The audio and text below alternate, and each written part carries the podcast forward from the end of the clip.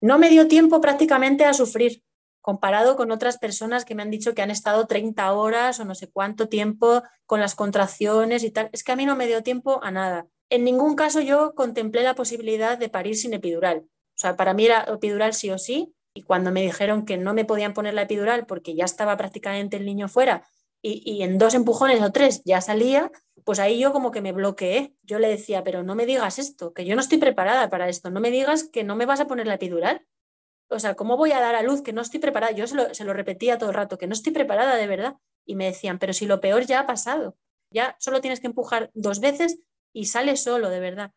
Y entonces yo, yo ahí ya, no sé, no pensé en nada más, fue, venga, punto, ala, ya está, ya estoy aquí, esto está sucediendo, tiene que, que acabar bien y ya está, que no hay otra cosa, a por ello.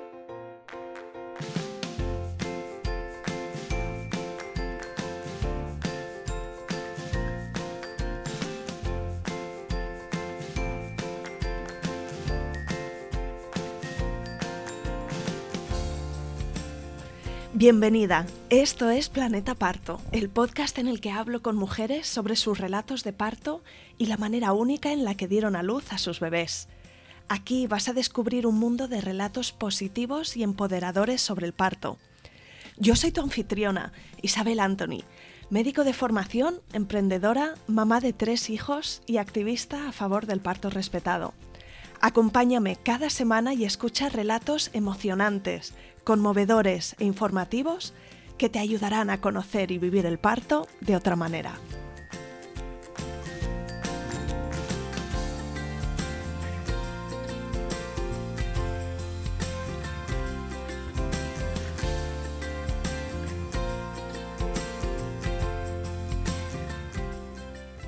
El relato de hoy es de Beatriz Díaz, madre soltera por elección, que se quedó embarazada por inseminación artificial en una clínica privada de Madrid. Su fecha probable de parto era el 1 de diciembre de 2021 y unos días después, el día 7, fue a monitores estando fenomenal y le dijeron que tenía 3 centímetros de dilatación, pero Beatriz no sentía contracciones. Programó la inducción para el día siguiente por la mañana pero su hijo decidió no esperar. Beatriz pasó de estar durmiendo en la cama a las 2 y 20 de la mañana a tener a su hijo en brazos apenas una hora más tarde. No es habitual en los primeros partos que la cosa vaya tan rápido, y Beatriz se tuvo que hacer a la idea de que no había tiempo para ponerse la epidural.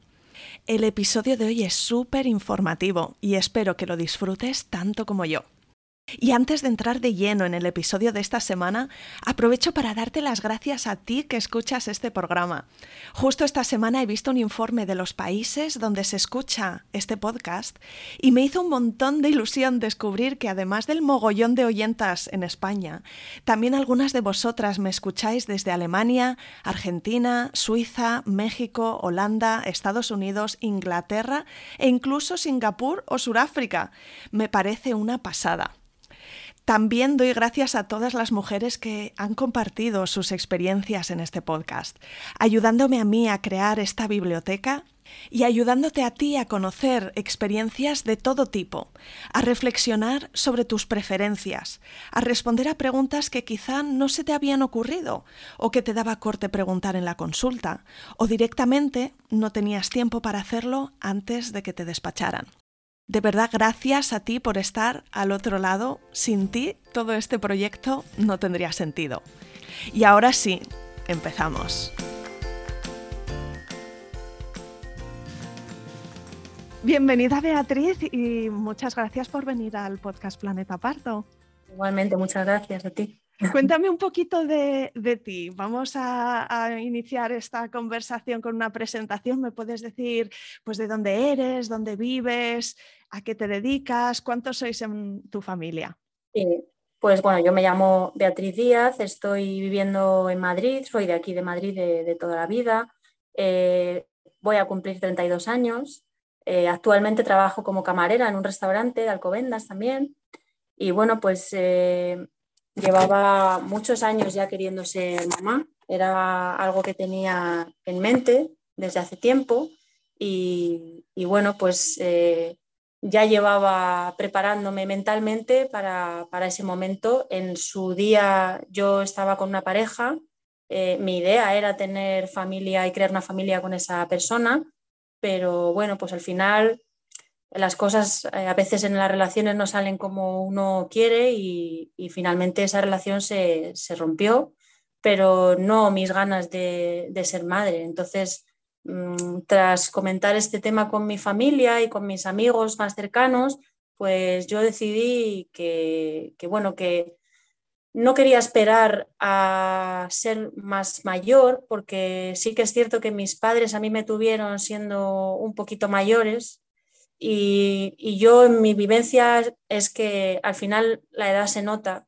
Cuando tú tienes, por ejemplo, 10 años y tus padres tienen 50 y pico, pues no es lo mismo, no es lo mismo. Lo que han podido a lo mejor disfrutar mis hermanos jugando con mis padres cuando eran más pequeños, pues yo ya no lo he vivido de la misma manera. Entonces yo quería poder ser un poquito más joven, poder disfrutar de tirarme al suelo con mis hijos, de pasarlo bien, de, ¿sabes? Y no tampoco, tampoco quería esperar a, a encontrar una pareja, o sea, por las ganas de querer ser madre, no quería que eso me condicionara a que la primera persona que pasara por mi vida eh, tuviera que ser el padre de mis hijos, porque a lo mejor no es eh, la persona adecuada tampoco. Entonces yo decidí primero pues lanzarme al mundo de la maternidad y luego pues si en un futuro encontrar una pareja bien y si no pues mi deseo está cumplido. No quiero que mi deseo eh, dependa de otra persona que, que venga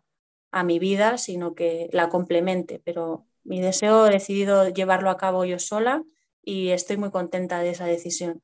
Beatriz, ¿tú me sabrías decir cómo de difícil fue para ti tomar esa, esa decisión? Si fue muy meditada, eh, si te encontraste con resistencia en tu entorno o al revés, a lo mejor eh, tenías el apoyo de la gente eh, en tu vida. ¿Cómo fue ese proceso? Pues mirad, mm, del 1 al 10, mm, igual tengo un 8 de difícil, vaya. Mm, es verdad que tengo en mi familia, mis padres son un poco, un poco mayores y a lo mejor esta, esta decisión, como te digo, no están acostumbrados a este tipo de cosas, mis padres. Entonces, al principio les chocó. Eh, eh, de hecho, a mi padre le chocó menos. O sea, él estaba como tan contento y, orgulloso que, bueno, le chocó un poco, pero vaya, enseguida, pero sí que a mi madre le, le costó un poco más ella, ella que ha tenido varios hijos ya y ver lo que supone cuidar a, los niños, sabía que no iba a ser una tarea fácil para mí y entonces estaba un poco reticente al principio de que yo tomara esa decisión de hacerlo sola. Pero bueno, vio que lo tenía muy claro.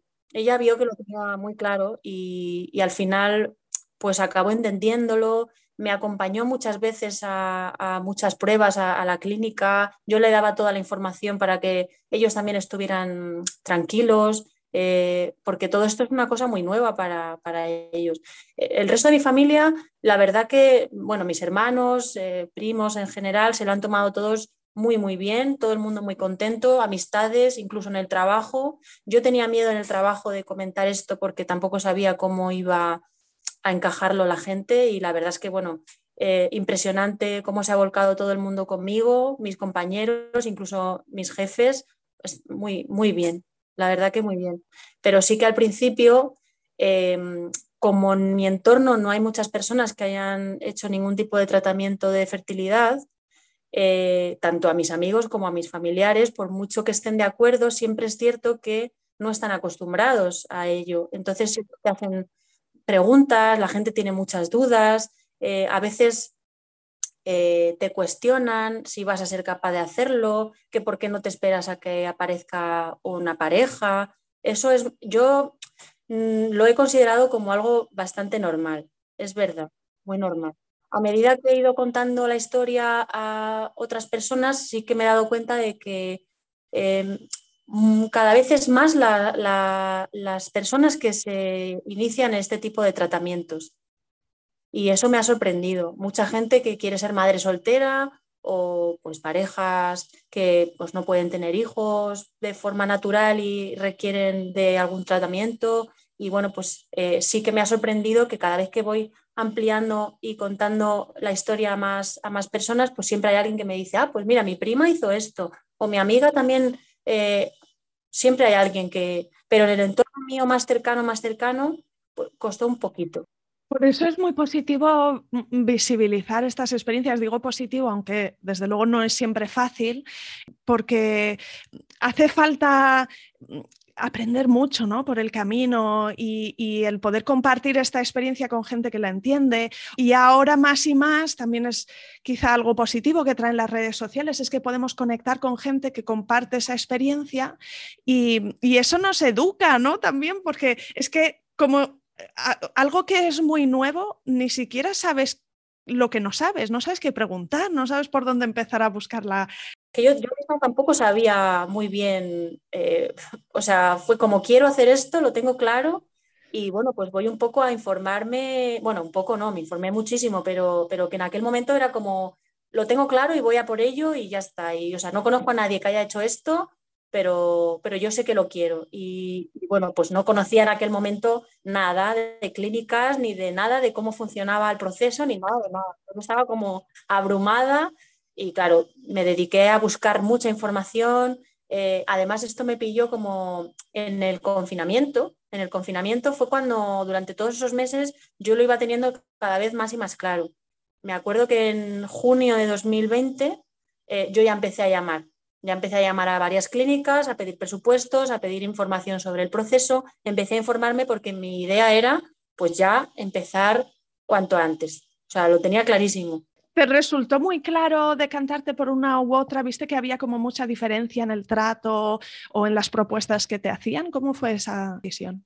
La verdad es que en todas las clínicas que me informaron, tanto por teléfono como por correo electrónico, me dieron muchísima información, fueron muy amables, cuando algo no lo entendía me llamaban, me explicaban, o sea que yo estoy muy contenta con todos los, eh, todas las clínicas con las que contacté y toda la información que me dieron, yo en mi caso la recibí de una forma súper clara y, o sea, me sentía como, pues muy bien, o sea, te tratan muy bien, no me sentí, no sentí hostilidad por ninguna parte, o sea, mucho cariño por parte de todas las personas que te informan, o sea, que eso me parece que es muy importante porque en ese momento en el que una mujer o un hombre o una pareja están buscando información sobre este tipo de tratamientos, eh, tienes un miedo horrible en el cuerpo de, que no sabes dónde te estás metiendo, cómo, lo vas a vivir, tienes un mar de dudas en ese momento y que te traten así da muchísima confianza y mucha seguridad. Entonces, eh, yo te digo que todas las clínicas con las que contacté mm, me atendieron súper bien, pero es cierto que luego también estaba la opción de hacerlo por la seguridad social, porque claro, yo te estoy hablando de clínicas privadas, pero también está la opción de hacerlo por la seguridad social. En aquel momento yo, informándome, parece ser que había una lista de espera, que había bastante tiempo de espera para que una persona con mi edad, que yo no tengo ningún tipo de problema de fertilidad ni nada, simplemente no tengo pareja, pero no tengo problemas de fertilidad. En aquel momento mi edad, pues eh, yo tenía 30 años era una persona, soy una persona muy joven, pero, pero sí que me informaron de que daban prioridad a otras personas que a lo mejor estuvieran a punto de llegar a una determinada edad, que llevaran también más tiempo esperando eh, ser padres eh, o madres. Y, y, bueno, yo eso lo entendí perfectamente, pero yo no quería seguir esperando. O sea, yo no puedo esperar dos o tres años hasta que me llamen. No sé cuánto puede ser ese plazo de tiempo, pero yo no, quería esperar. Sí, ya te dijeron que, dentro de las listas hay como un, ranking, una prioridad según la condición de cada uno, así que sí, pues podría ser dos o tres años, ¿no? No era cuestión de dos o tres meses. Exacto. Entonces, mm, bueno, pues yo ya empecé a mirar en clínicas privadas y a pedir presupuestos. Más o menos el presupuesto era muy parecido en, en todas ellas, pero sí que es verdad que yo me decanté por el Hospital La Moncloa, que es eh, de mi médico privado. Allí estaba la doctora Carmen Segura, que es una mujer espectacular, que me atendió desde el primer momento fenomenal y me dio toda la información y me, o sea, estaban en contacto conmigo continuamente y bueno, pues eh, sí que yo llegué allí bastante asustada el primer día Fui acompañada de, mi mejor amiga Cristina, fui acompañada el primer día con ella y fuimos a una consulta para hablar con Carmen, nos explicó todo el proceso, Y claro, previamente a empezar con el tratamiento, a ti te hacen una analítica para ver cómo estás en ese momento, una analítica de sangre para ver cómo va todo, si estás bien, te hacen una eh, ecografías, te hacen citología, te hacen todo para saber cómo estás antes de empezar. Entonces, claro, yo tenía algún problema eh, con el azúcar, tenía los niveles de glucosa muy bajos, también alguna hormona que estaba descompensada y entonces ellos no te dejan empezar el tratamiento hasta que tú no estás eh, perfectamente. Hasta que no está todo perfecto, ellos no empiezan ningún tipo de tratamiento. Entonces me dijo, vamos a empezar a tomar una serie de, medicamentos para mejorar tus niveles de glucosa, para nivelar la homocisteína y otra serie de, cosas que no estaban bien. Y así estuve 10 meses. 10 meses que yo no pensaba que se iba a retrasar tanto, pero sí, pero se retrasó porque sobre todo el tema de la glucosa, eh, no, yo es que la tenía muy baja, tenía el azúcar muy bajo, muy bajo y, y claro, ella no quería arriesgarse porque luego tú sabes que cuando entras ya en el embarazo, las hormonas, el cuerpo, ya todo se vuelve una locura y ahí ya es mucho más complicado eh, estabilizar cosas que ya antes estaban mal. Entonces ella me decía, no vamos a empezar hasta que no esté todo perfecto. Me imagino que te fueron haciendo controles, o sea, no se sabía, va a ser un año, no, te fueron diciendo, ve probando esto y de aquí a un mes te hacemos otro análisis y se fue dilatando. Continuamente. Y yo aquí te digo, yo soy una persona súper aprensiva con las agujas y con todo lo que tiene que ver con los médicos. O sea, esto lo sabe mi entorno y mi, mi familia, mis amigos lo saben de toda la vida. Yo no puedo ni, o sea, el, entrar a un hospital, el olor del hospital, las agujas, la sangre, o sea, todo eso para mí era impensable. La gente me decía, pero ¿cómo vas a ser tu madre con, toda esa locura que tienes? De verdad que es que era pánico. Es, pánico lo que yo tengo con el tema de los médicos, pues porque, pues bueno, pues cosas de cuando era pequeña se me han quedado ahí y, bueno. Y entonces, eh, yo creo que en esos 10 meses no me he hecho más análisis de sangre en toda mi vida que en todo ese tiempo. Y aparte no solamente análisis de sangre, sino que luego también me dijeron que tenía eh, como que veían a lo mejor un poco de sufrimiento renal y entonces me hicieron también un TAC con contraste, todo eso era una serie de, pruebas que me fueron haciendo mm, que yo decía, yo no sé si estoy preparada para todo esto, pero claro, es que no te queda otra. Tienes que pasar por todo ello para llegar a estar bien, para poder empezar el tratamiento de, de, de en mi caso, la inseminación artificial. Entonces, es que era como cada dos semanas. Cada dos semanas iba, me hacía analíticas, me hacía tal, pastillas por todos lados, con una cantidad de medicamentos eh, que tuve que estar tomando, que eso sí, me, no, no, lo estaba pasando bien en esa época, la verdad. Pero bueno, pues ya llegó el día en el que me hicieron todas las pruebas, todo estaba bien y ya me dijo Carmen, pues ya podemos empezar. Enseguida, ahora mismo ya estás todo perfecto, ya podemos empezar. Y, bueno, sí que, o sea, me siento muy orgullosa porque en todo ese proceso perdí eh, un, miedo terrorífico que tenía de toda la vida y lo superé gracias a, pues, a la terapia de choque, vaya, como digo yo, porque es más grande el deseo que tú tienes de conseguir algo que realmente es, pues eso, es un amor y es un deseo tan grande que tienes que supera los miedos que, llevas arrastrando toda la vida. Y, y, eso, vamos, ahora mismo a día de hoy está superadísimo, superadísimo, porque yo ahora tengo que seguir haciendo analíticas y es que ya, ni, ya me da igual, pero en aquel momento no me, no me daba igual. Así que en tu caso eh, iba a ser una, inseminación y entiendo que tuviste que estar tomando hormonas, el ciclo súper controlado. No, porque te explico. Eh, Carmen me, me, informó de todo. Me dijo también, pues eso, el tema de las hormonas que yo tenía que estar tomando previamente al tratamiento, pero yo estaba muy convencida de que, de que mi cuerpo iba a reaccionar bien a la inseminación. O sea, yo siempre he tenido una menstruación muy regular, eh, yo tengo mucha confianza en mi cuerpo y no quería tomar hormonas. O sea, me, me preocupaba un poco el tema de, tomar esas hormonas para producir más óvulos. No, no quería, no quería. Entonces lo comenté con ella si era posible no tomar esa, esos, esos medicamentos, esa hormonación previa, y me dijo que, claro, ellos no lo recomiendan. Cuando tú estás en un tratamiento de fertilidad, te recomiendan que tú apuestes el 100% de todo, todo lo que esté en tu mano para que sea un tratamiento positivo, que el resultado sea positivo. Entonces, el no tomar las hormonas al final supone que es un poco dejarlo al azar. Solamente te obligan, por decirlo de alguna manera, a que solamente te pongas un medicamento, que es el Ovitrel, que es un pinchazo que tú te pones 36 horas antes en la tripa, porque como es exactamente Em, como tú no sabes qué día vas a ovular, porque eso es muy complicado, puedes eh, imaginar un, rango de días en el que tú vas a poder ovular, pero el momento exacto no lo sabes. Entonces el Ovitrel lo que hace es que tú a las 36 horas de inyectártelo ovulas. Entonces eso sí que me dijo Carmen, vas a necesitar ponerte este pinchacito porque, porque sí, eso sí que es necesario, pero el resto de las hormonas anteriores, si tú no quieres, eh, lo respetamos. Y efectivamente, me puse el Ovitrel a las 36 horas, pues eh, fui a la consulta y ahí fue ese día cuando me hicieron la inseminación. Y al día siguiente era mi cumpleaños, o sea que me lo tomé como autorregalo de cumpleaños. Tengo también curiosidad eh, que me cuentes si es fácil o es difícil la selección del donante. ¿Cómo es este proceso?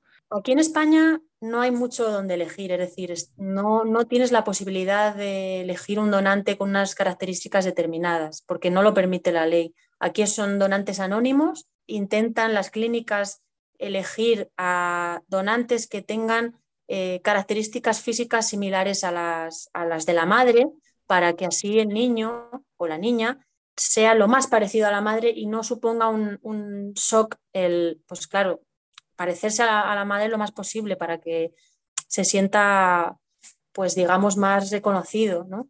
Entonces, bueno, a mí me buscaron un donante que, pues por estatura, por el, el color de pelo, tipo de pelo así rizado, el color de piel, color de ojos, pues fuera lo más parecido a mí.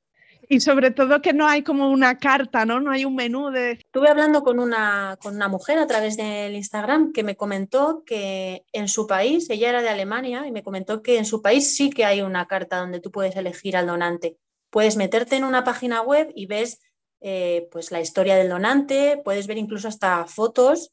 Eh, mm, ella me dijo que eran fotos de la infancia, no fotos de ellos como adultos ahora, pues por, por poco reservar la privacidad de esas personas hoy en día pues, pero sí que se, veían fotos de, la infancia de, esos donantes y allí eh, sí podían elegir pues, determinadas características, pues viendo las fotos y la historia del donante, pero aquí en España no.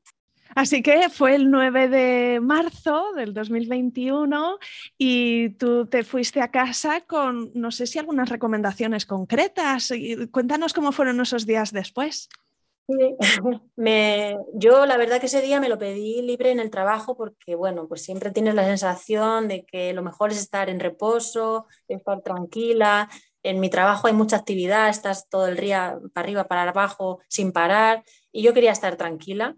Eh, a pesar de que mi doctora me dijo, mira, tú haz vida normal, o sea, tú haz tu vida normal. Si tienes que ir a trabajar, vete a trabajar. Si tienes que salir o hacer lo que sea, hazlo. Tú no estés obsesionada, porque es verdad que este proceso que se llama beta espera, que son 15 días, hasta que, bueno, pues se sabe si realmente estás embarazada o no, son 15 días horribles en los que tú no puedes parar de pensar, eh, ¿estaré embarazada no lo estaré? ¿Esto que siento tendrá algo que ver? ¿Este cosquilleo, este dolor de pecho, este dolor de ovarios? Claro, tú estás súper eh, pendiente de cada cambio que está surgiendo en tu físico, en tu cuerpo, e intentar asociarlo a si tiene algo que ver con el embarazo o no. Entonces, claro, yo intenté, pues de verdad, que no pensar en nada. Eh, el primer día ya te digo que lo cogí libre, pero luego el resto de días, pues yo me fui a trabajar normal, intenté no pensar en nada, yo me veía, eh, llegaba a casa, me veía mi serie, me veía mi película, hacía mis cosas, quedaba con amigos, hacía mi vida normal, intentando, dentro de lo posible, no obsesionarme. Pero mira, me acuerdo que el día 19 de marzo, que solamente habían pasado 10 días, eh, yo iba de camino al trabajo caminando por la calle y, ahí de repente, en, mitad del camino, me, vino así como una náusea, que, yo no suelo tener náuseas nunca. Y entonces me vino así unas ganas de... Y dije, uy, uy, uy. Y entonces, de camino al trabajo hay una farmacia y entonces yo digo, voy a entrar y voy a comprar un test de embarazo por si acaso. Oye, pues porque, mira que me dijeron, no se te ocurra hacerte ningún test de embarazo porque eso ya estás ahí dándole al coco y es lo peor que puedes hacer. Pero tú vas directa ¿eh? a la farmacia, te da igual. Compré cuatro test y entonces al llegar al trabajo me hice el primer test. Y claro, es que era prontísimo. De hecho, es que Carlos me avisó, no, no te hagas ningún test hasta pasados estos días porque es que la, el nivel de hormona es tan bajo al principio que probablemente vas a pensar que a lo mejor no estás embarazada y a lo mejor sí que lo estás. O si no lo estás, ya vas a estar súper deprimida. O sea, a lo mejor era dejarlo en stand-by hasta que pasara los 15 días de la beta espera. Pero bueno, pues ya te digo que yo no conozco a nadie que no haya sido capaz durante esos días de hacerse uno, dos o veinte test, porque es que, es, que te lo pide el cuerpo, vaya. Entonces, bueno, pues sí, yo llegué al trabajo, me hice el, primer test y, yo vi una rayita muy ligera, pero yo no estaba segura de, qué significaba eso, si eso significaba que sí o que no. Y me acuerdo que se lo comenté a una compañera del trabajo que me decía, pero ¿por qué haces eso? Pero no te hagas ningún test, que es lo peor, que es que ahora vas a estar trabajando todo el rato ahí dándole vueltas. Y yo decía, ya, pues que no puedo, no puedo evitarlo. A medida que iban pasando los días, me iba repitiendo, ya te digo que me compré cuatro test, cada día me iba haciendo uno y esa rayita que el, que el primer día era casi imperceptible, cada día se iba viendo más y más y más en los otros test que me iba haciendo y ya directamente el último día me compré el Clear Blue que te lo dice directamente con palabras, te lo pone con palabras y efectivamente sí, estaba embarazada de, dos semanas. Es decir, eh, justo el día que me hicieron la inseminación, yo creo que ese mismo día ya me quedé embarazada. Ese mismo día, seguro. ¿Cómo fue tu reacción? Sí, claro, yo me volví loca, me volví loca a llamar a todo el mundo porque pues, todo el mundo estaba muy pendiente de mí en esos días a ver qué iba a pasar y tal y enseguida, enseguida me puse a llamar a todo el mundo y bueno, pues una, alegría en todo mi entorno, mis amigos, mi familia, todo el mundo súper contento en el trabajo, como locos también, bueno, o sea, increíble. Y el compartir ese momento fue precioso. La verdad es que siempre piensas que, si yo lo pienso, que si a lo mejor hubiera tenido una pareja a mi lado, vivir ese momento en pareja hubiera sido precioso, pero la verdad es que de la manera en la que yo lo viví, lo viví fue tan precioso que tampoco tampoco me, entristezco porque fue muy bonito. La ilusión de todo el mundo de mi alrededor, cómo me habían estado durante todo ese tiempo apoyando y preocupándose por mí y todo, fue precioso, así que estoy muy, muy, muy contenta y muy orgullosa de todos. Entonces supongo que te dieron el alta en esta clínica, ¿no? Una vez se confirma el embarazo y supongo después quizá de una primera ecografía,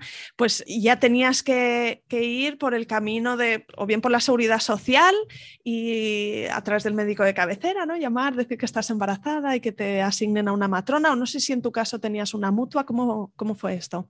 Pues lo hice por las dos vías a la vez. Eh, yo tenía la mutua y, por ahí es por donde iba haciendo mis revisiones con mi ginecóloga, pero a la vez también se lo comuniqué en la seguridad social a mi doctora de cabecera, que también me derivó a ginecología del Hospital Infanta Sofía, que es el que está en San Sebastián de los Reyes, es el más cercano a mi casa, que es eh, donde yo quería dar a luz. Entonces, yo tenía claro que quería ir un poco por las dos vías, porque así, pues, más cantidad de pruebas, eh, tienes una segunda opinión, lo que no te dice uno te lo dice el otro, y bueno, pues eh, yo me sentía más, más tranquila haciéndolo de esta manera, pero sí que tenía muy claro que yo quería dar a luz en un hospital público, en, concretamente en ese, en el Infanta Sofía. Entonces, durante todos estos meses, pues fui directamente teniendo las pruebas rutinarias en el primer trimestre, en el segundo, en el tercero, cada una me iba mandando pues analíticas de sangre o pruebas que fueran necesarias, las ecografías y bueno, pues tengo muchísimas pruebas porque básicamente era como duplicado. Un seguimiento, sí, sí, sí. ¿Y, qué motivaba que tú tuvieras tan claro que querías dar a luz en el hospital público? Porque lo, has mencionado así y, cuál era la motivación? Pues mira, primeramente porque ese hospital ya te decía antes que, a mí los hospitales me dan así un poco de, me tiran un, poquito para atrás y el Hospital Infanta Sofía eh, es al que he ido siempre desde que vivo en esa zona. Me parece un hospital eh, súper moderno, no me da esa sensación de angustia que me dan otros sitios. O sea, yo me siento muy cómoda yendo allí, muy cómoda. Luego, eh, las veces que he ido me han atendido y me han tratado súper bien, tenía conocimientos sobre el protocolo que siguen allí también en el hospital y, todo eso me daba mucha confianza y mucha seguridad. Eh, también es verdad que al principio tuve una pequeña duda entre si hacerlo ahí o hacerlo en un hospital de la mutua, pero las propias trabajadoras de la mutua, mis, ginecólogas y demás, me decían, no te recomendamos hacerlo aquí porque este hospital nuestro no tiene eh, ni la cantidad de profesionales que puedes encontrar en un hospital público, ni el, material, digamos, los, eh, los aparatos que pueden llegar a tener en un hospital público están mucho más preparados, mucho más modernos. Eh, luego también están los hospitales que tienen unidad de neonatos, pues si en el embarazo hay algún tipo de problema, pues que tú eh, estás en un hospital que a lo mejor tiene pocos recursos y te tienen que mandar a otro. Y entonces para evitar todo ese traspaso, y ellas me recomendaron que, sí, que para las pruebas y todo eso muy bien, pero que ellas me recomendaban dar a luz en, en un hospital público. Y ese, pues ya te digo, el protocolo y todas las veces que yo he ido a hablar allí con mi matrona del hospital, el protocolo era justo lo que yo, lo que yo quería, porque no quería que fuera, eh, que no hubiera mucha intervención por parte de los profesionales sanitarios, que yo quería sentirme lo más libre posible, te dan una cantidad de libertad para todo, que es que a mí me dejó impresionada, aunque luego no me dio tiempo a nada, porque pero, pero sí, yo, o sea, yo iba súper preparada en plan, bueno, esto lo quiero de esta manera, de esta otra, quiero que esto sea así, así, así, lo de la epidural,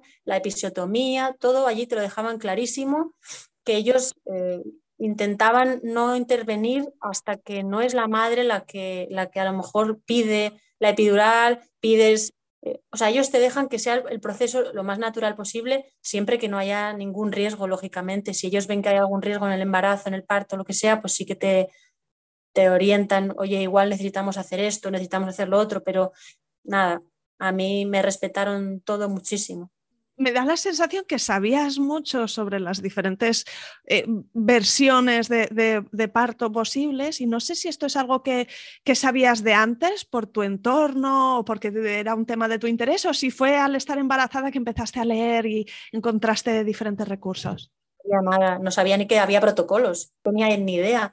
Eh, sí que me informé muchísimo sobre... Y tampoco sabía que eh, en diferentes hospitales públicos porque yo entiendo que a lo mejor en los privados pues sí que puede haber una diferencia de protocolo pues por el hecho de ser privados, pero en, en, diferentes hospitales públicos también tienen distintos tipos de protocolo. Y claro, pues eso también depende de lo que tú quieras, de lo que tú estés buscando, de, cómo, de cómo tú desees que sea ese momento para orientarte más hacia un hacia uno o hacia otro. Entiendo yo que también es cierto que yo elegí el Infanta Sofía también por proximidad a mi domicilio, porque yo no me veía teniéndome que ir hasta saber dónde para ir a un hospital que tuvieran un protocolo adecuado para mí, o, sino que ese también estaba en un hospital muy cercano a mi, a mi casa. Entonces, bueno, pues todo era un conjunto de cosas que se que sumaban, que hacían que yo estuviera muy convencida de que quería eh, que naciera allí. Y, bueno, pues lo que te digo es que además te, dan una cantidad de información. Yo no tenía ni idea antes de empezar con todo el proceso del embarazo, no, tenía ni idea de, nada de esto, pero sí que preguntando, llamando y, preguntando a otras madres también, informándome sobre dónde habían dado a luz, cómo había sido su, su protocolo, su proceso, qué había pasado, qué no había pasado. Yo decía, esto esto yo no lo quiero para mí, este sitio a mí no, este sitio lo descarto porque no, no me convence o tal. Y entonces sí que conozco mucha gente que también había dado a luz allí. Todas las experiencias que yo tenía de mi alrededor eran muy positivas y bueno, pues es que, es que al final lo tuve, lo tuve claro. Y no sé si te acuerdas de algún libro que leyeras, algún, alguna cuenta de, Instagram, algún blog, o si quizá hiciste algún curso de preparación al parto. En, en, la seguridad social se suele ofrecer, siendo que ahora con el COVID ha estado la cosa un poco más complicada, no sé si pudiste hacer alguna cosa online. Me hice todos los cursos online que se podía hacer, eso es lo mismo. las clases a todo lo que pude Leí libros también, eh, o sea, me recomendaron leer el libro de Carmen Moreno, que es el, la de, el parto positivo, y me sirvió, me sirvió bastante. Es verdad que, con todo ese miedo que yo tenía previamente, eh, pensando en el día del parto, que era un momento que a mí me producía muchísimo terror, pues necesitaba enfocarlo de otra manera, o sea, necesitaba enfocarlo de una manera pues mucho más eh, positiva, dejar de pensar en, pensamientos negativos de cosas que podían salir mal, porque es que es inevitable, que es que muchas veces piensas en qué cosas pueden salir mal, intentar enfocarme en todo lo bueno que va a, venir o en voy a intentar que ese momento, aunque sea difícil, vivirlo de la mejor manera, de la, o sea, que sea una experiencia brutal y disfrutar de ello. Pero claro, es cierto que cuando tienes ese, ese, bloqueo, disfrutar a veces de las cosas se hace, se hace complicado, pero bueno, yo al final, eh, ya te digo, me informé, me apunté a muchísimos cursos. Yo también eh, soy socia de, la Asociación de Madres Solteras por Elección y entonces ahí hacen, bueno, cantidad de cursos. Eh, cada, casi, casi, casi cada fin de semana hay un curso de diferente tipo, ¿no? Yo me apunté a todos los que pude, digo, me veía pues canales de, YouTube de gente hablando sobre su experiencia, sobre todo, todo lo que tuviera que ver y sobre todo preguntar mucho a personas de mi, de mi alrededor y coger su experiencia e intentar pues sacar lo positivo de cada uno y decir, bueno, pues esto, esto que ha hecho esta persona me parece precioso y me parece que es muy guay, no sé, vivirlo de esa manera, voy a intentar yo también enfocarme y pensar así. Y entre tanto el embarazo, físicamente, ¿te encontrabas bien? ¿Tuviste un embarazo en el que estabas...?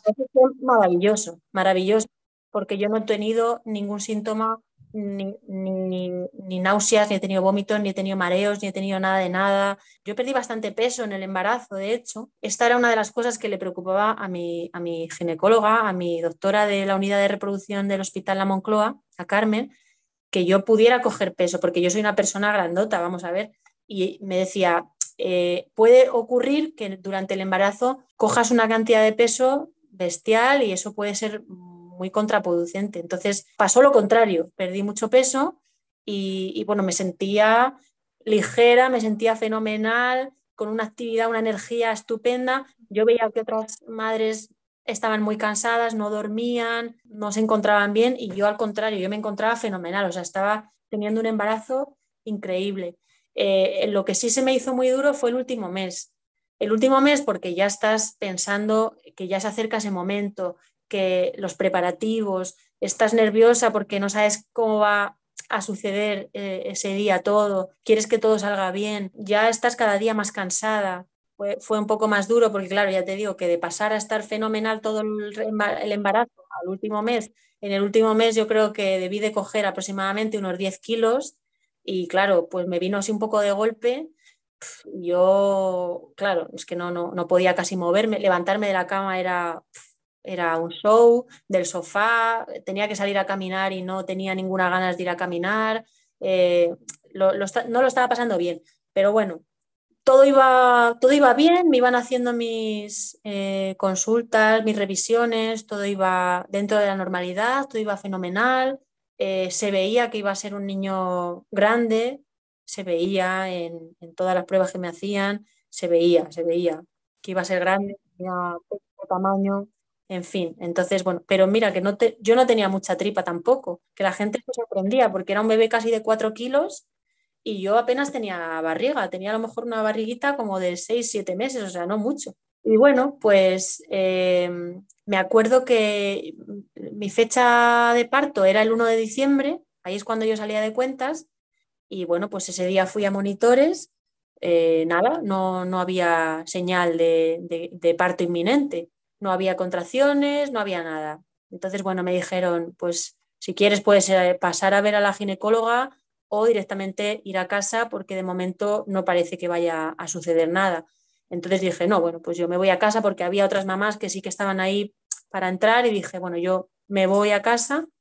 Me dieron cita para una semana después volver a repetirme la prueba de monitores. 7 de diciembre eh, fui a mi prueba de monitores, ahí ya sí se veía alguna contracción, yo no, yo no notaba nada, no notaba nada de dolor ni de nada, yo estaba muy bien, incluso pues con el WhatsApp ahí hablando en la sala de monitores con amigas y tal, nada, muy tranquila. Y entonces me dicen, bueno, pues ahora sí que sí, tienes que pasar a ver a la ginecóloga que te va a explorar y ya sí que se hablará un poco de, qué va a pasar estos días, porque ya si no das a luz tú de forma natural, pues igual sí que te tienen que inducir el parto de alguna manera. Entonces entrarás ahora a hablar con la ginecóloga y a ver lo que pasa. Entonces, nada, pues yo entré allí, me hicieron la exploración y me acuerdo que me decía, la ginecóloga me decía, pero oye, pero ¿tú te encuentras bien? ¿Estás bien?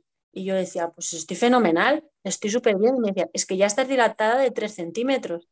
Y yo decía, ah, pues no me digas, ¿y eso qué significa? ¿Que eso es mucho o poco? Y me decía, hombre, esto, esto, esto estaría como para ingresarte ya pero es que como no tienes contracciones fuertes, ni tampoco has roto agua, ni nada de nada, pues, eh, pues te tengo que mandar a tu casa, pero me dijo, si quieres te puedo hacer la maniobra de Hamilton para un poco acelerar el proceso, eh, si quieres, o sea, no es obligatorio, si tú quieres. Yo sabía lo que era, eh, esa maniobra es como para desplegar, despegar un poco las membranas del útero y hacer que se, que se desencadene un poco de forma natural el parto.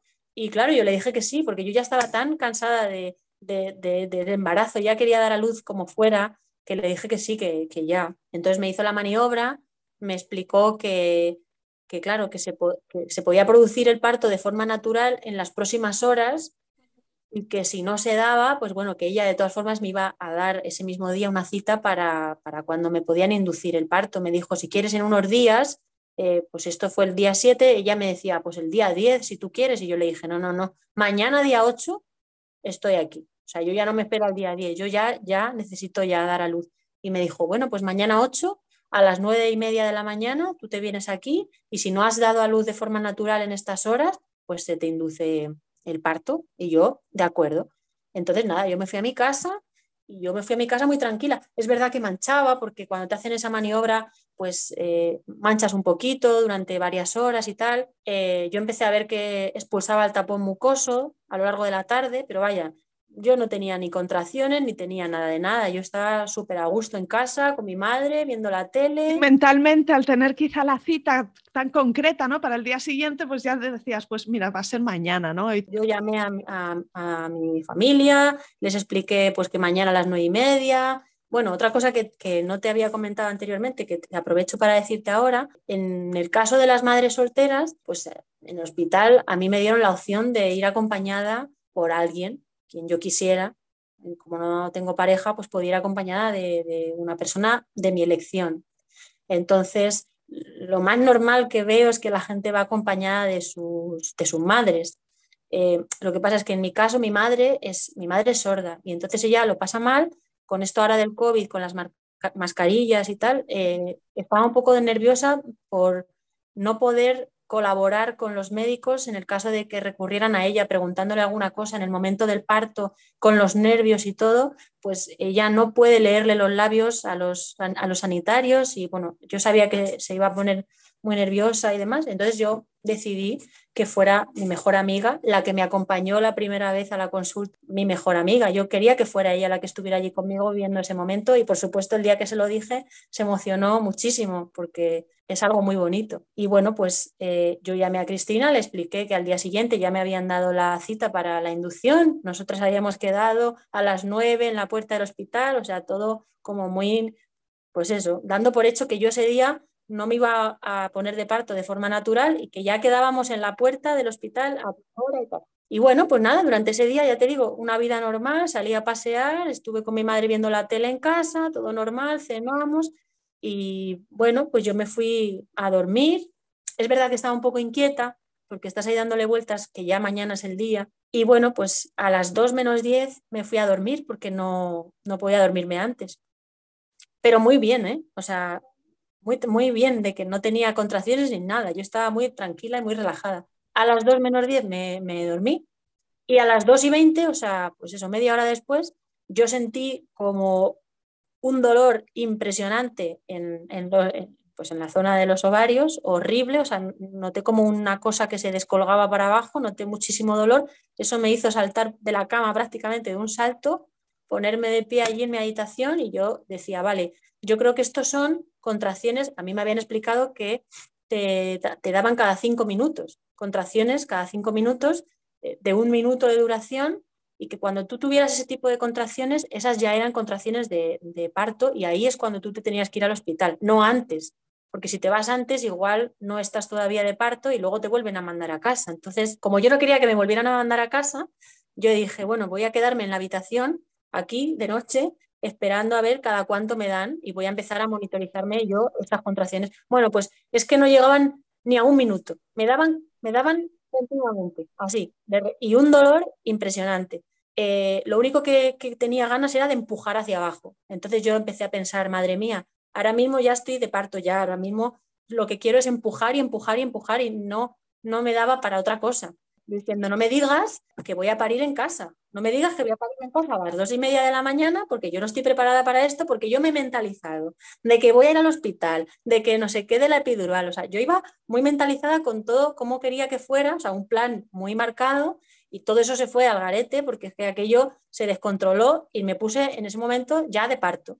Esto eran, ya te digo, las dos y veinte, dos y media, como pude yo salí de mi habitación y fui, mira, de verdad, como pude llegar a la habitación de al lado que estaba mi madre durmiendo y claro, la desperté, mi madre asustadísima, porque claro, a las dos y media de la madrugada yo le decía, mamá, de verdad, vístete corriendo que nos tenemos que ir, eh, porque yo ya estoy ya. Y entonces ella me veía, yo no podía ni caminar, yo no sé ni cómo me quité el pijama, me vestí, me puse el abrigo, me puse las zapatillas, bueno, cada, cada, ya te digo, cada 30 segundos, es que era una cosa, o sea, bestial, el dolor, lo rápido que me venían las contracciones. Y en la mente tenías la idea de vámonos al hospital ya. O sea, ya. en la mente yo tenía la idea de que no llegaba al hospital. Yo ya me empecé a mentalizar de que no llegaba al hospital, de que no sé en qué momento iba a dar a luz, pero en el hospital seguramente no, porque no llegara. ¿A cuánto está el trayecto? De... Bueno, son como 10 minutos en coche o menos, pero que bueno, bueno. Mi madre me acuerdo que me decía, yo lo único que espero es que por favor no te pongas de, parto de madrugada, porque, porque yo de noche, yo, yo conduzco más nerviosa por la noche, yo espero que sea de día. Yo digo que menos mal que fue por la noche, porque no había ni un solo coche por la carretera ni nada, o sea, fuimos directamente. Y bueno, en el, en el portal me acuerdo que bajamos en el ascensor y ahí todo el rato me iban dando contracciones súper fuertes. En el portal me dio una contracción horrible que me hizo agarrarme así a los barrotes del portal, los, los barrotes de hierro del portal y apreté tan fuerte, ahí directamente, ¡pum!, eh, rompí la bolsa en el portal. Y yo ahí dije, yo de aquí ya no me puedo mover. O sea, empapada toda, eh, muerta de miedo en la calle a las 3 de la mañana, el 8 de diciembre, un frío horrible en la calle. Y yo decía, no llego, no llego, no llego. Y nada, pues mi madre como pudo me llevó hasta el coche, en el trayecto pues igual, pasándolos fatal.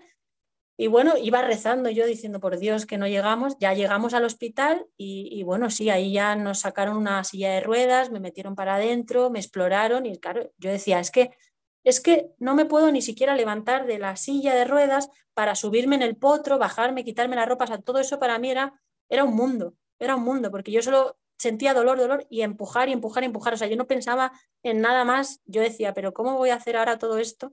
¿Y podías evitar ese, ese impulso de empujar? Porque no, no, no, no, no, eh, Era lo que te pedía el cuerpo y... Además yo lo, lo estaba notando, lo estaba notando, no sé cómo explicarte, notaba ya que estaba ahí, que estaba saliendo.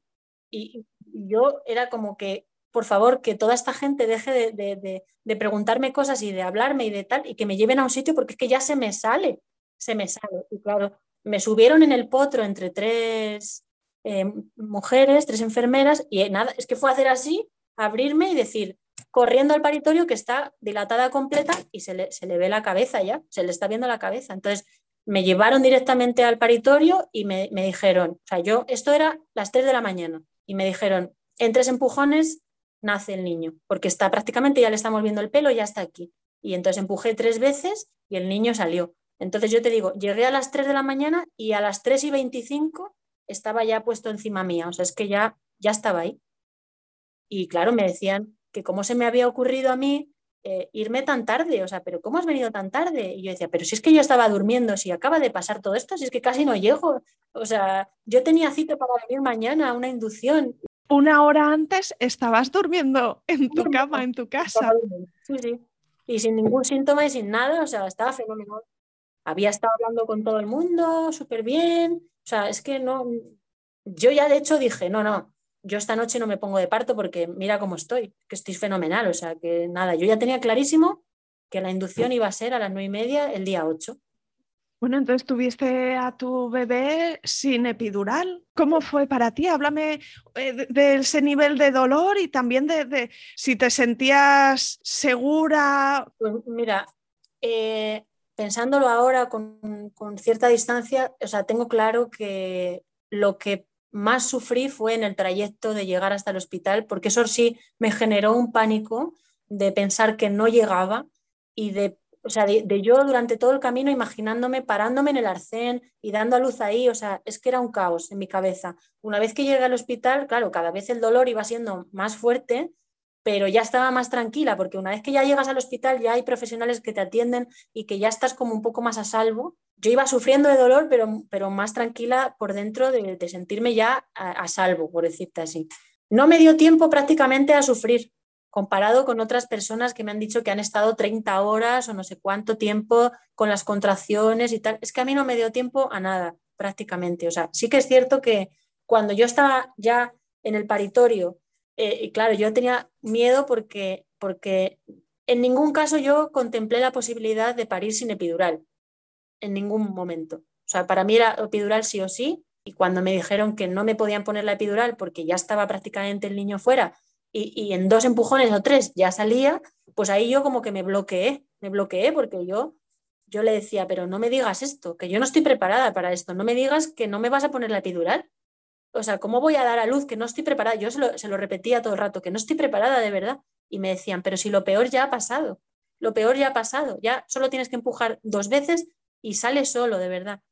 Y entonces yo, yo ahí ya entré como en, una, en un estado de, conciencia de saber que, que había que tirar para adelante como fuera, que no había manera de, de estar débil en ese momento, hay que coger y hay que tirar para adelante y hay que decir, venga, pues como sea y ya está, y yo que sé, que sea lo que Dios quiera y ya está, ¿sabes? No sé, no pensé en nada más, fue, venga, punto, ala, ya está, ya estoy aquí, esto está sucediendo, esto, esto, tiene que, acabar bien y ya está, que no hay otra cosa. Entonces, nada, me, dije, venga, venga, a por ello. Y entonces, nada, había así como unas agarraderas al lado de, la cama donde tú te ponías a agarrar y nada, apreté así dos o tres veces y, y salió solo. El dolor eh, pensé que iba a ser mayor, la verdad.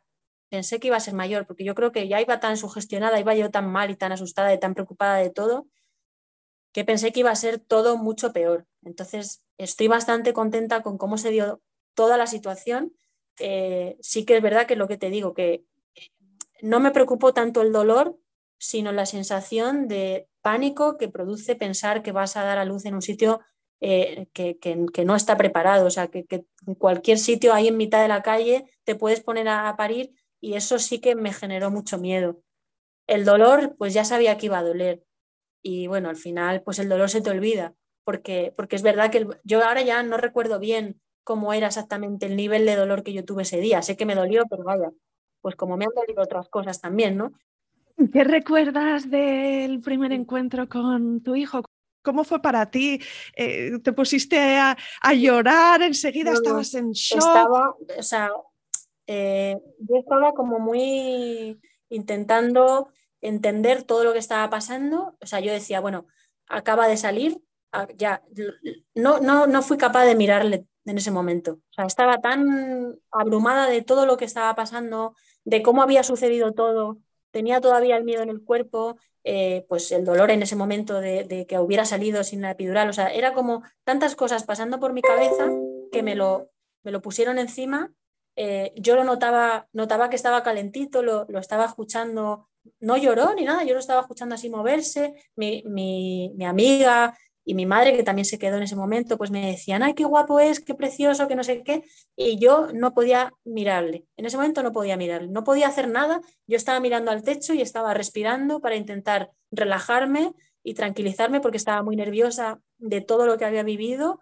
Y entonces eh, además estaba con la mascarilla puesta y todo, que, que no me permitía ver nada y, bueno, ya en un ratito me relajé y ya sí que es verdad que lo miré y yo decía, madre mía, qué, qué, pequeño, qué tranquilo está, qué, qué, bien todo, qué bien, no sé, estaba muy contenta de, de, que estuviera bien y de que estuviera todo ahí.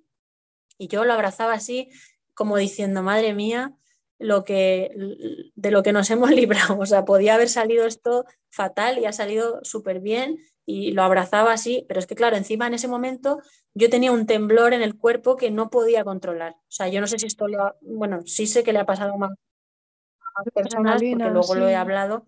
Yo no podía, no podía parar de temblar, no podía parar de temblar. O sea, mi, mi madre y mi amiga me tenían que sujetar las piernas porque, mi, porque, porque, se, porque se me iban, porque es que yo no podía sujetar las piernas, ni los brazos, ni nada. Estuve muchísimas horas temblando sin parar, sin parar. Entonces, claro, es un conjunto de sensaciones las que tienes en ese momento eh, bestial. O sea, no, no sé, no se puede comparar con nada, es verdad. Que hasta que no lo vives no, no lo sabes, pero, pero sí, increíble. Y, claro, yo me acuerdo que, que, que yo, que era yo la que siempre he tenido esos miedos y esa inseguridad con el tema de, la, de los médicos y de todo esto, ese día estaba súper, súper tranquila, súper, súper puesta en la cabeza, creo que como puesta en su sitio, ¿no? Ya te digo, voy a relajarme, voy a contar hasta 10, voy a tranquilizarme porque sé que estoy nerviosa, quiero disfrutar de estar con el niño y tal.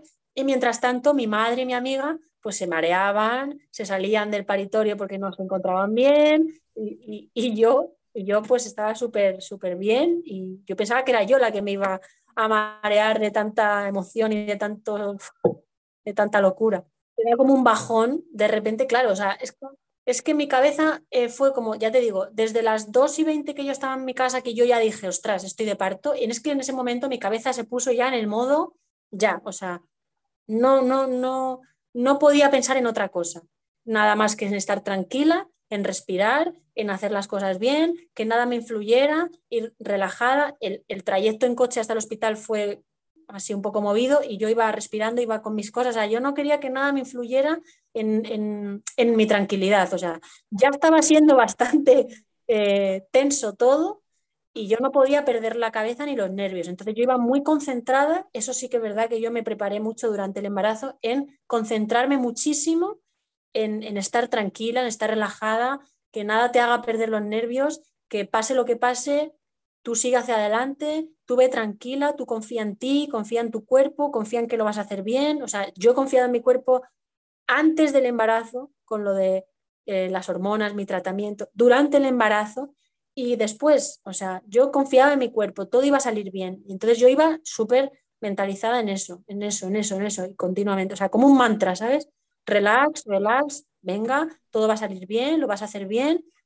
Y, y sí, y aunque veía caras eh, de terror a mi alrededor, yo intentaba que no me influyera nada de eso. Yo estar muy relajada, muy tranquila y llevar la situación yo. O sea, yo controlar la situación y no dejar que la situación te controle a ti porque entonces ya sí que fatal.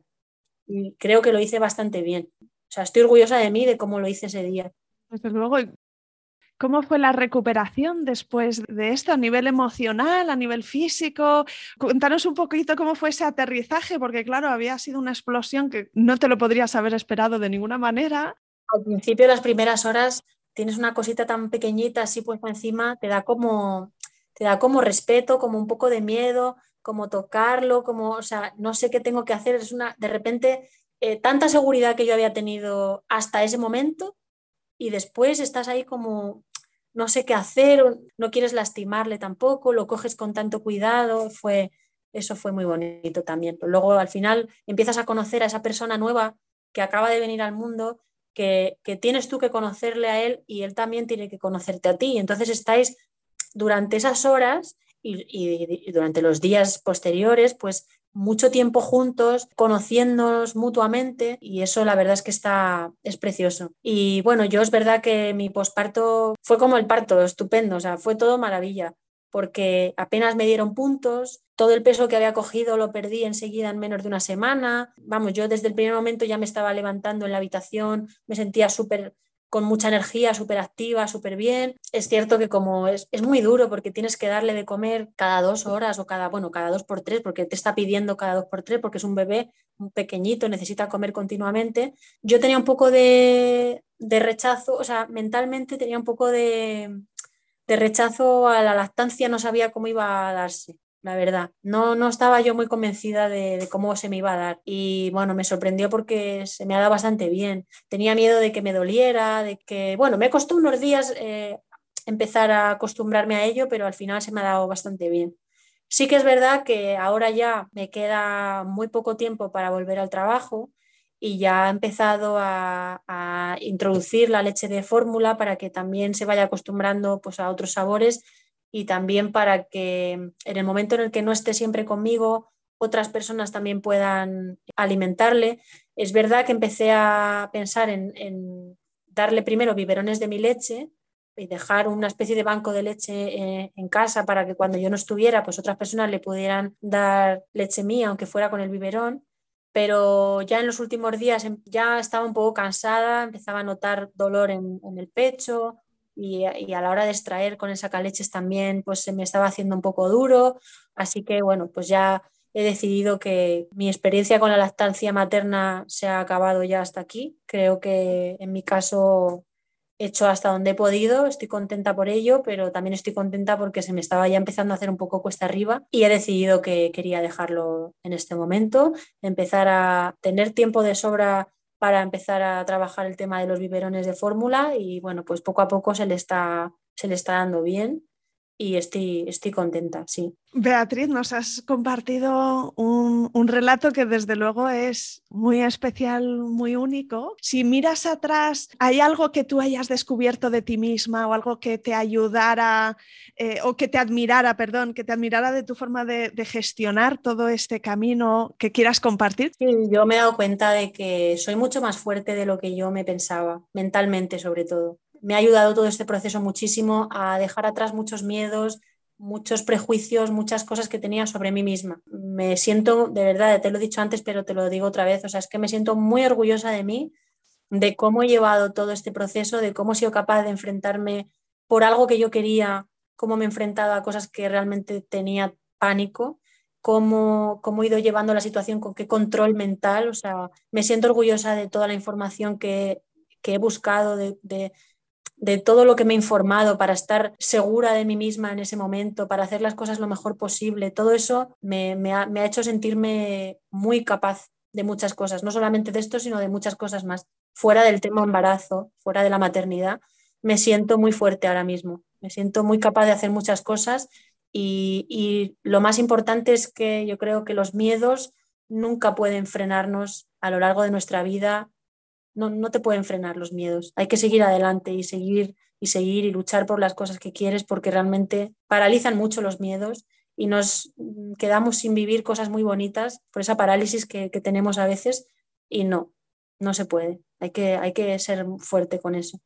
Oh, pues con ese mensaje tan positivo y, tan valioso nos vamos a, despedir de, este relato, pero te doy de verdad mil millones de gracias, Beatriz, por compartirlo, porque nos has dado una, visión desde dentro sobre cómo es un parto. Ah, hay gente que lo llama un parto express, ¿no? un parto precipitado, uno de estos partos que nunca nos esperamos como primerizas. ¿no? Se suele hablar de partos largos, que el primero cuesta más tiempo, el cuerpo tiene que abrirse. En tu caso, se unió la preparación que habías hecho con tu capacidad de estar muy presente en ese momento, pero viviste una circunstancia extraordinaria y yo que te he escuchado ahora digo, wow, lo hiciste súper, súper bien. Muchas gracias. me alegro de que hayas disfrutado esta historia conmigo también.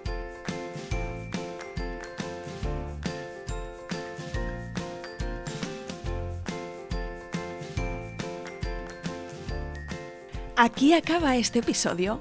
Si te ha gustado, no te olvides de suscribirte a Planeta Parto en Spotify, iTunes, Evox o Google Podcast para que puedas ver los nuevos episodios en tu lista de reproducción.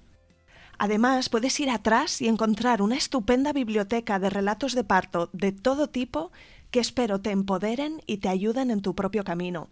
Si has llegado al final del programa, voy a pedirte que me mandes un mensaje directo en Instagram diciéndome qué te ha parecido, qué has aprendido o qué te ha llamado la atención. Me encontrarás en la cuenta planetaparto.es y estaré encantada de recibir tu mensaje. Cuídate mucho y nos vemos la semana que viene.